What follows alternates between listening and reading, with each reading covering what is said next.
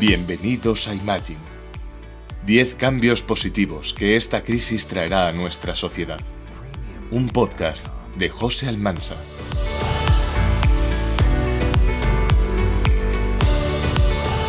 Imagine 10. El nacimiento de una nueva moneda social y patrón económico que remunere el valor que el PIB no captura.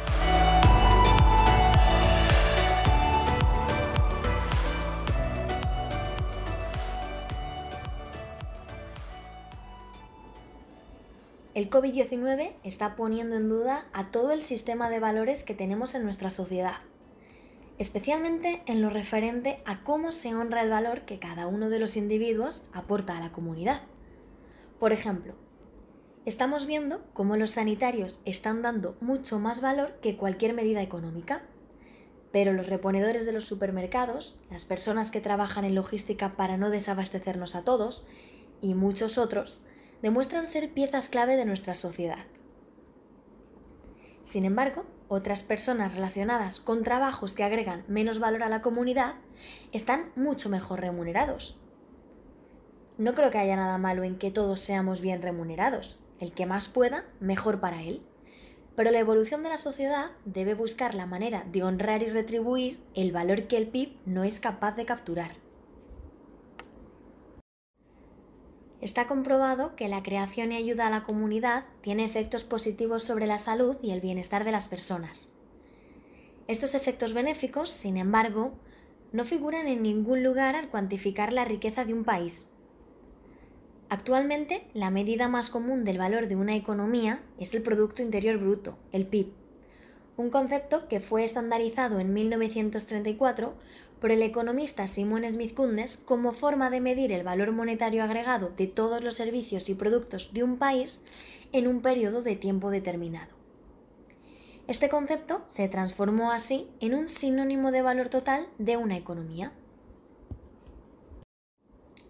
Sin embargo, el mismo Kundes advirtió en su momento que el PIB no capturaba el valor de actividades fundamentales, como por ejemplo las labores del ama de casa, el trabajo de educación de los niños de padres y madres, o el beneficio de plantar un árbol para la salud de las personas de la comunidad. Esto se debe a que el PIB mide el cuánto, pero no el qué. Así, los miles de millones de dólares que gastamos en gasolina mientras nuestros vehículos están detenidos en medio de un embotellamiento o los que se invierten para reparar propiedades dañadas por los efectos del cambio climático son computados como una contribución positiva al PIB. Esto no significa que el PIB nos sirva como medida de valor, sino que simplemente nos da una idea del tamaño de una economía, pero no de su calidad en términos de sostenibilidad y beneficios para sus habitantes. Por eso necesitamos una nueva forma de medir el valor de nuestras actividades algo que quizás podríamos arrancar desde el concepto del beneficio social neto. Se trataría de medir todas aquellas acciones que hoy en día se realizan en nuestras economías y tienen efectos positivos, pero no aparecen cuantificadas como parte de la economía al no ser remuneradas por esas características. Por ejemplo, el BNS no solo capturaría actividades que no están contempladas en el PIB porque no derivan en transacciones monetarias, sino también el mayor valor de un producto que, por ejemplo, se fabrica con botellas de plástico desechadas, o el efecto positivo sobre la siguiente generación producido por un vecino que ayuda a cuidar a los niños del vecindario. Pero además, si percibiéramos el beneficio social neto como el aumento en el bienestar de una sociedad que se deriva de un curso de acción particular, podríamos construir una nueva teoría sobre el concepto de patrón valor. Es decir, toda acción particular que aumente el bienestar de una sociedad es valiosa para todos, por lo que ese valor podría o debería ser recompensado de alguna manera. El problema, sin embargo, va más allá de crear herramientas de medición más sofisticadas. El kit de la cuestión es que estas herramientas y características positivas hasta ahora no se miden porque no existen sistemas que les asignen un valor. Podríamos decir que esas actividades, que todos entendemos como positivas y benéficas, no valen nada en nuestra economía actual. También hay otras actividades que producen beneficios y a las que se les otorga un valor menor al real.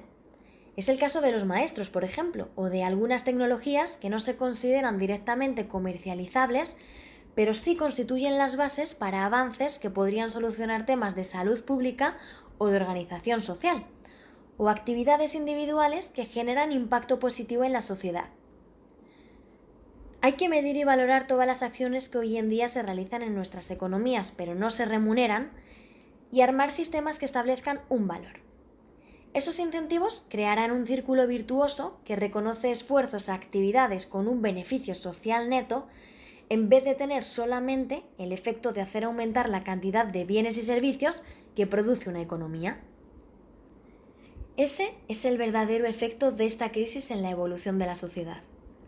Vamos a ser capaces de crear sistemas de incentivos y remuneración de actividades con externalidades positivas que hasta ahora no hemos honrado porque no hemos visto en extremo lo importante que eran.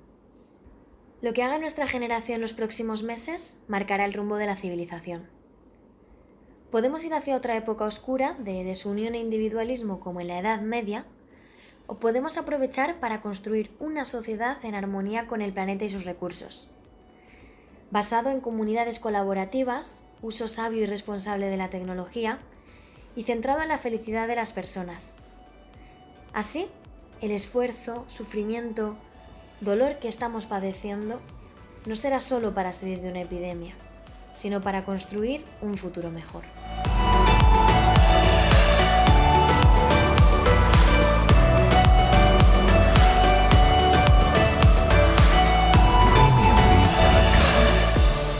Has escuchado Imagine 10 cambios positivos que esta crisis traerá a nuestra sociedad.